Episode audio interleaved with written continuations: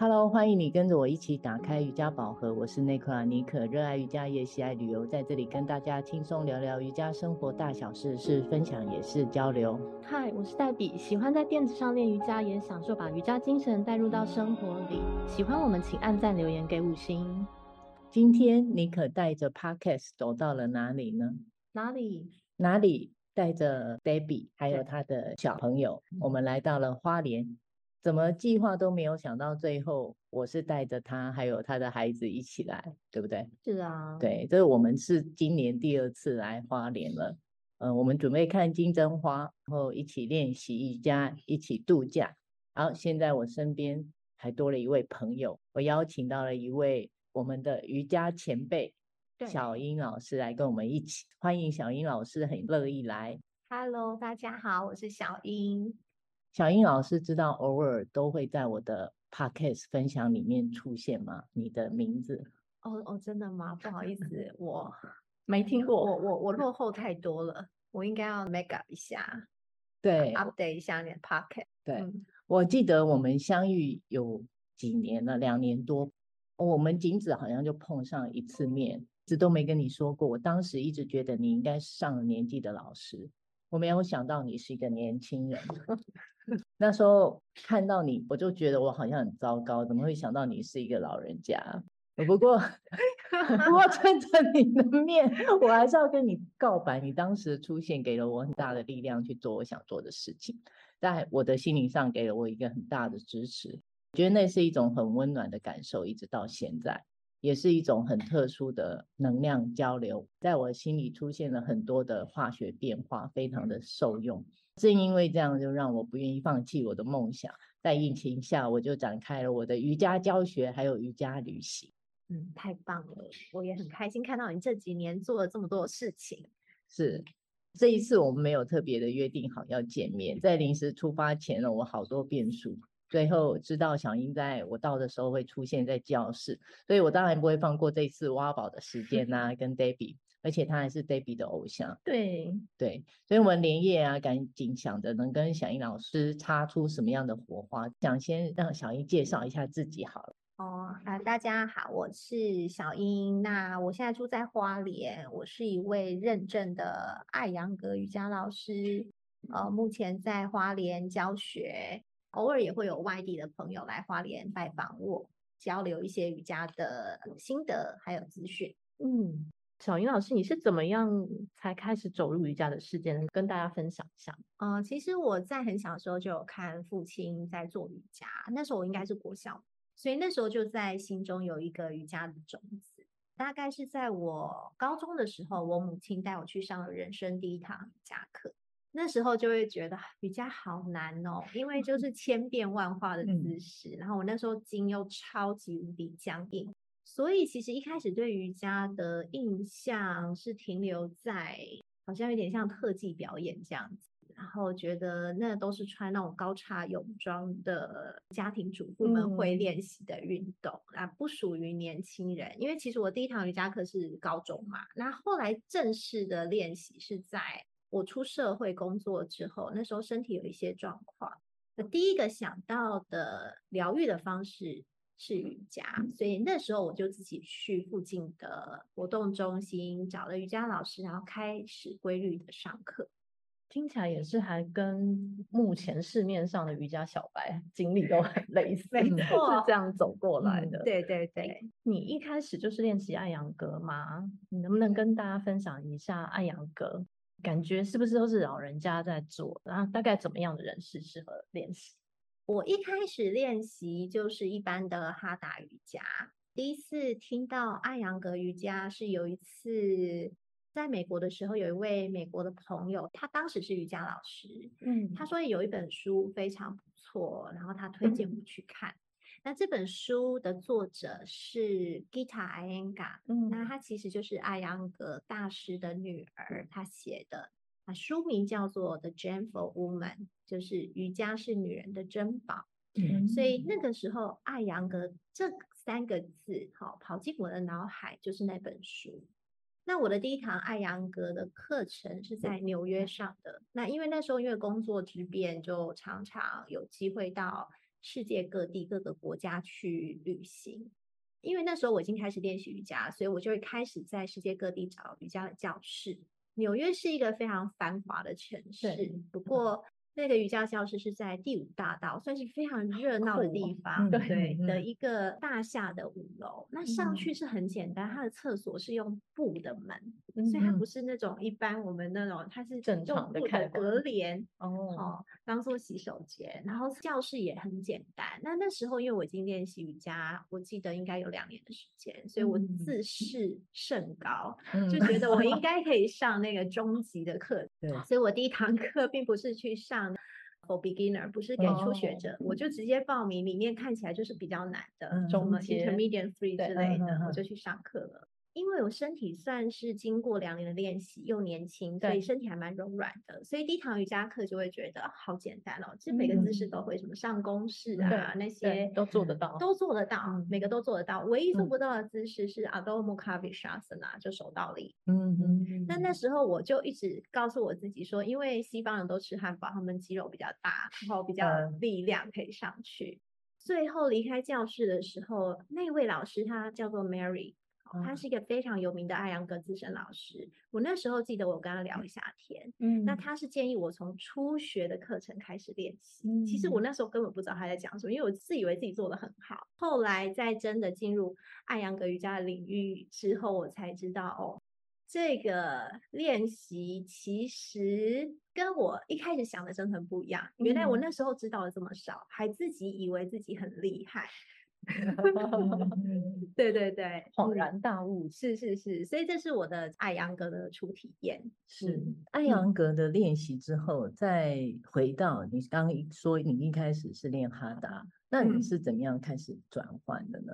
嗯、就是在这两个不同的练习之间。哦，呃，后来是因为我离职之后。那时候我先生要去印度写论文，嗯、那时候就在思考我未来离职之后的人生我要做什么。当时是因为身体状况接触瑜伽，我那时候是眼睛有一些状况，然后其他的时候都是打开就很痛，只有在练习的时候眼睛才不会痛，所以我很自然的就是把瑜伽当做我就是好像一道光吧，就觉得 老天的指引，因为真的。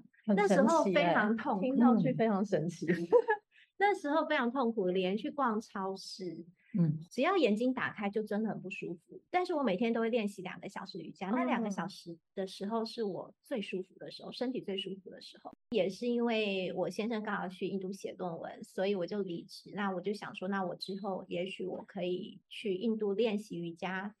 既然我都要花这么多时间去印度，要待比较长的时间，嗯、也许我可以当瑜伽老师吧。嗯，所以那时候我就上网去看一下印度的瑜伽师资培训有哪些。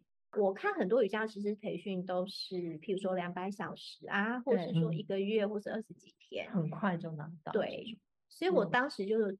觉得哎，真的吗？就是你要学一个专业，真的可以在这么短的时间内就一个职涯。我那时候就看到艾扬格的师资训练是三年，对，而且你要先练习一段时间，并且经过老师的同意，通常是练习两到三年，然后经过老师的同意，你才有办法加入师资的课程。嗯，所以我那时候就锁定我要来参加这个三年的师资课程，因为。这个比较像是我心目中的一种，就是你要学一个功夫或者是什么，你需要一些时间的累积，然后很扎实的练习跟学习。对，所以我就觉得这个是我想要的，因此我那时候就锁定了我要来去上这个师资训练，嗯，正式的练习。嗯，所以在印度那边就是练了三年？嗯，没有，没有，没有，没有。我其实，在印度待了一年而已。嗯哼。那因为这个是计划中嘛，只是就是说，嗯，我遇到的第一位老师，他的确是提供三年的艾扬格瑜伽的师资训练，但是重点是我跟那个老师不投缘。嗯。虽然他的技术非常好，我一点都不质疑他的专业。对。可是这个老师就是他可能对待学生的方式。还有就是他的私生活，我不是很认同。嗯，那因为这个原因，所以我并没有跟这个老师上师资训练的课程，我又跑去另外一个城市，因为一开始我是待在当萨拉，嗯，我在那边待了大概三个月。那后来我跑去了 Rishikesh，就在寻找其他的老师。最后我有遇到一个老师叫 Karan Labanan，嗯，那我后来师资训练是跟他学的，蛮好的。嗯、对，嗯，所以练习上就是要找到适合自己的老师来练习，会更有感觉，你才会臣服啊。嗯，对啊。如果说就是说遇到一个让你愿意臣服的老师，你愿意把你自己交给他，那我觉得这个学习效率。比就是说，你遇到一个老师，让你总是觉得有点疑惑，对这个学习效率其实是差蛮多的。嗯，对，这个我也是认同。嗯，而且毕竟艾扬格的认证时间很长，嗯、那你是不是认可老师，还有他在 给予你学习的内容的时候，嗯、你要认可他，你必须还是不管是他的教学，或是他人品，或是他的生活，还是要比较三观一致吧？哦，是是是，双方的。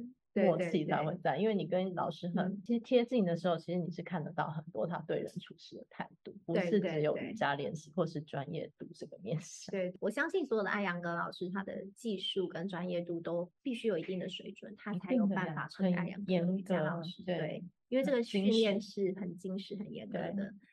但是，就像 Debbie 说的，如果说我不太认可他的私生活，或是他有一些处理事情的方式，我就觉得我我心中就没有办法跟老师这样继续学习下去。你跟我的体验很像，所以其实当瑜伽老师没有这么容易，对不对？其实学生都都感觉得到的，就是一些细致上的，是不是？对。好，在练习不同派别的瑜伽上，小英老师会有什么样的建议？是不同的派别。在练习上会有所冲突吗？你觉得？像我其实接触过蛮多派别的瑜伽，但是其实说实在的，都是还蛮片段的。譬如说我练习过 Shivananda，嗯、可能上过一两礼拜的课，嗯，Anusara 可能上过嗯十几二十堂吧，嗯、上过。就很喜欢尝鲜呢？对对对对，因为我也蛮想要知道说其他瑜伽在做什么。那也有上过。Ashtanga 就是掌门人刷的工作坊，哦、那时候也是差不多一个礼拜的时间。嗯，那我自己觉得学习艾扬格瑜伽一个很好的点是，它非常的注重细节，还有就是它很注重身体的顺位。嗯、所以我反而会觉得，不管你今天练习什么派系的瑜伽，你其实来学艾扬格瑜伽的话，都可以。它等于是说一个原则、原理性的东西，你可以应用在跟身体有关的所有的练习。其实不仅仅是其他的瑜伽派系，甚至我的学生都会跟我说，他可能是做自由潜水的，嗯，或是登山，他们都发现，哎，其实艾扬格瑜伽对于他们的身体的表现都会更好。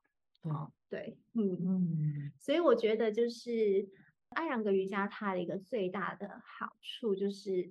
它适合每一个人，而且每一种族群，而且每一种状况。所以，所有的教学者，我甚至都认为，如果你有在教瑜伽的话，你都应该来了解一下艾扬格瑜伽是什么。嗯，因为你的学生就是来到你教室的，会有各个不同的状况、不同的族群，可能有年纪比较大的、年纪比较小的男人、女人，然后有些可能身体比较虚弱，有些比较强壮。觉得自己在学习艾扬格瑜伽的过程中，会发现，哎。真的就是我们这个学习可以让每一个人都有适合自己的练习，嗯、每一种状态都有适合自己的练习。嗯，他使用辅具，然后再加上他的练习方式是非常注重细节，然后还有这个序列的规划、停留时间长短等等这些艾扬格瑜伽的特色，就是真正的做到每一个人都可以练习。对，嗯，这个我还蛮有体悟的，是去体验艾扬格瑜伽。嗯，在这部分我也是觉得我的身体也告诉我蛮多，嗯、就是在一个动作的停留点，可以发现其他有很多细节。嗯，对，那也是透过一个体位法，透过不同的辅具去练习，身体有很多很多的感受，而不是强调说在于我做到它所谓的完成式，是说我在它的停留时间点，我运用一些辅具，让自己在一个比较准确的位置上去找到一些力量拿捏或者是稳定度的提升，我是觉得还蛮不一样的嗯，对，心理上的层面体验也蛮多的。对，像之前艾扬格在台湾算是比较少人会听到的，我觉得现在不仅是比较多人知道，而且有很多已经被认证的老师不断的产出。因为你是很早期就拿到认证的，在教学、嗯嗯、台湾就是等于是说我们是第一期，嗯嗯嗯，对，因为其实刚开始我学艾扬格瑜伽回来台湾的时候，我的确遇到一个窘境，就是只有我一个人在练习，然后有没有这个同温层？嗯嗯，那后来就是有遇到一位翻译，就是。身心灵瑜伽之旅，反正一位译者于丽娜老师，嗯、后来我也知道她在练习，就非常开心，嗯、然后跟她有一些连接。嗯，但是那时候的确在早期在练习这个艾扬格瑜伽的时候，是感觉是非常寂寞的，因为在台湾，第一个你找不到老师，嗯、然后再来你也没有什么同伴可以一起练习这样子。嗯、那相对的，现在环境比当时还要丰盛友善很多。对对，就是你会发现，哎。